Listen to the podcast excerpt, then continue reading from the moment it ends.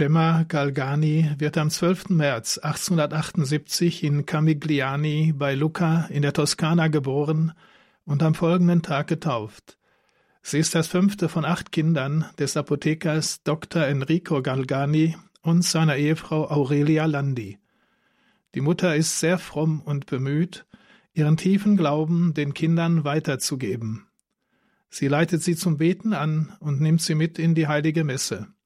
Im Mai 1885 empfängt Gemma im Alter von sieben Jahren das Sakrament der Firmung.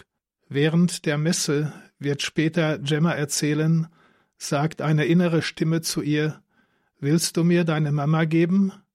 Gibst du sie mir gern? Sie ist gezwungen, mit Ja zu antworten. Ihre Mutter stirbt im September des folgenden Jahres im Alter von 38 Jahren. Die kleine Gemma tritt frühzeitig in die Schule des Schmerzens ein. Auf den wichtigen Tag ihrer Erstkommunion bereitet sie sich durch Exerzitien bei den Oblatinnen des Heiligen Geistes vor. Gemma ist tief berührt von den Erzählungen der Schwestern über das Leiden Christi. Sie empfängt die erste heilige Kommunion im Juni 1887 im Alter von neun Jahren. Von 1889 bis 1893 besucht sie regelmäßig eine Klosterschule und wird dort unter anderem von der seligen Elena Guerra unterrichtet. Sie ist eine begabte Schülerin und verlangt vor allem viel über die Passion Jesu zu erfahren. Ein weiterer großer Schmerz ist für das junge Mädchen der Tod ihres Bruders Gino im Alter von knapp 18 Jahren. Während des Jahres 1895 und des darauffolgenden Jahres empfängt Gemma verschiedene Eingebungen, mit größerem Eifer und Entschiedenheit auf dem Weg des Kreuzes zu gehen dem Weg eines echten Jüngers Jesu. In ihrer Autobiografie schreibt sie, ich fühlte in mir eine Sehnsucht wachsen, den gekreuzigten Jesus sehr zu lieben und damit zusammenhängend eine Sehnsucht zu leiden und Jesus in seinen Schmerzen zur Seite zu stehen. Ihr Beichtvater und Seelenführer ist zu dieser Zeit der Weihbischof von Lucca. In demselben Jahr muss sie sich einer schweren Operation am Fuß unterziehen die ohne Betäubung durchgeführt werden muss. Der Mut, den das Mädchen in dieser Situation beweist, setzt die Ärzte in Erstaunen. Wieder genesen führt sie weiterhin den Haushalt des Vaters. Doch die bereits bedrohlichen wirtschaftlichen Verhältnisse des Vaters werden größer, so dass er schließlich mit der Apotheke Konkurs anmelden muss. Ein Jahr später stirbt der Vater mit 57 Jahren. Die zurückgebliebenen Kinder stehen vor dem Nichts. Gemma kommt zu einer Tante väterlicherseits und hilft dort in deren Geschäft. Sie ist nun 20 Jahre alt. Es werden ihr verschiedene Heiratsanträge gemacht, doch da sie Jesus allein gehören will, lehnt sie diese ab.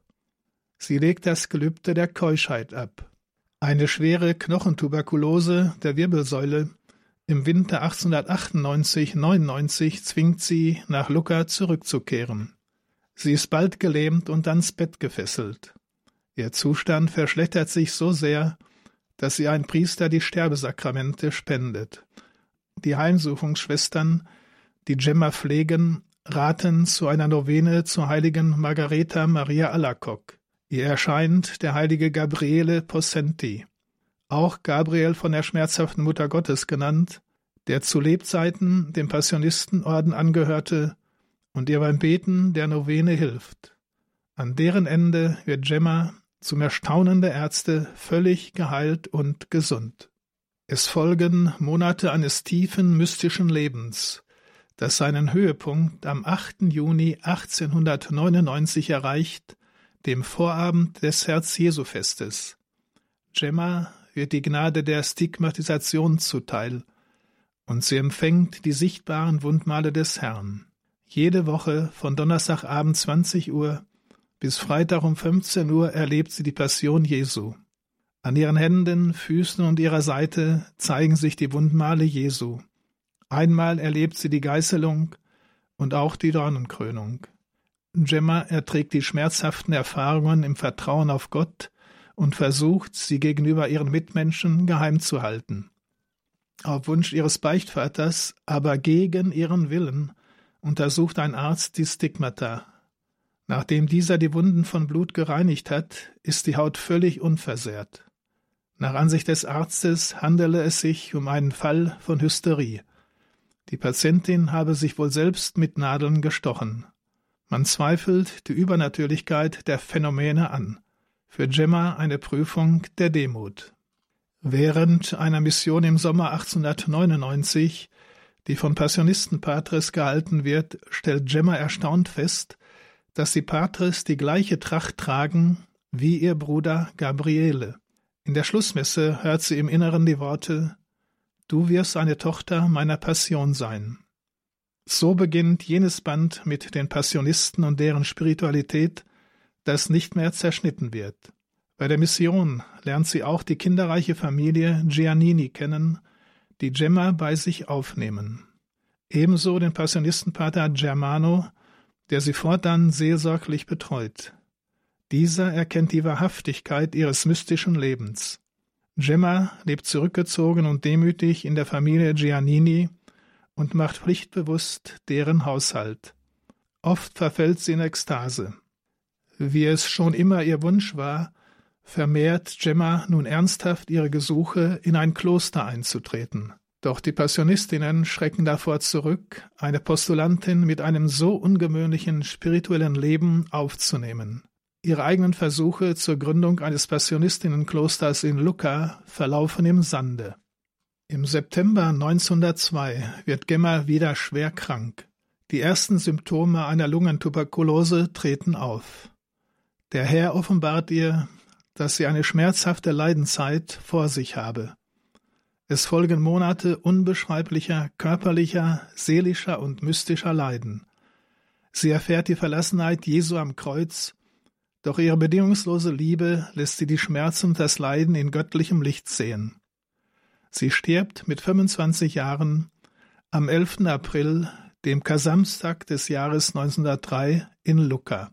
Sie wird im Habit der Passionisten beigesetzt und zählt zu den Heiligen dieses Ordens. Das Passionistinnenkloster, dessen Gründung Gemma sich so innig gewünscht hatte, wird zwei Jahre später in Lucca eröffnet.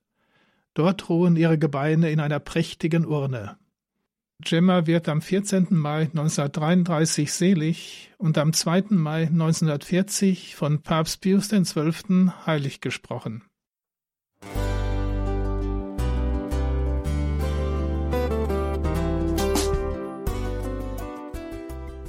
Liebe Zuhörerinnen und Zuhörer, vielen Dank, dass Sie unser CD- und Podcast-Angebot in Anspruch nehmen.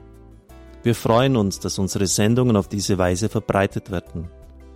Dieser Dienst ist für Sie kostenlos. Für uns ist er allerdings mit einem nicht unerheblichen finanziellen Aufwand verbunden. Deshalb sind wir für jede Spende dankbar. Alle Bankverbindungen unserer Spendenkontos können Sie über unsere Homepage horeb.org unter dem Menüpunkt Spenden einsehen. Dort besteht auch die Möglichkeit, online zu spenden natürlich nach den neuesten Sicherheitsstandards. Sie können diese Informationen auch bei unserem Hörerservice unter der Telefonnummer 08328 921 110 erfragen. Ich wiederhole die Rufnummer 08328 921 110. Vergelt's Gott für Ihre Unterstützung. Ihr Pfarrer Kocher.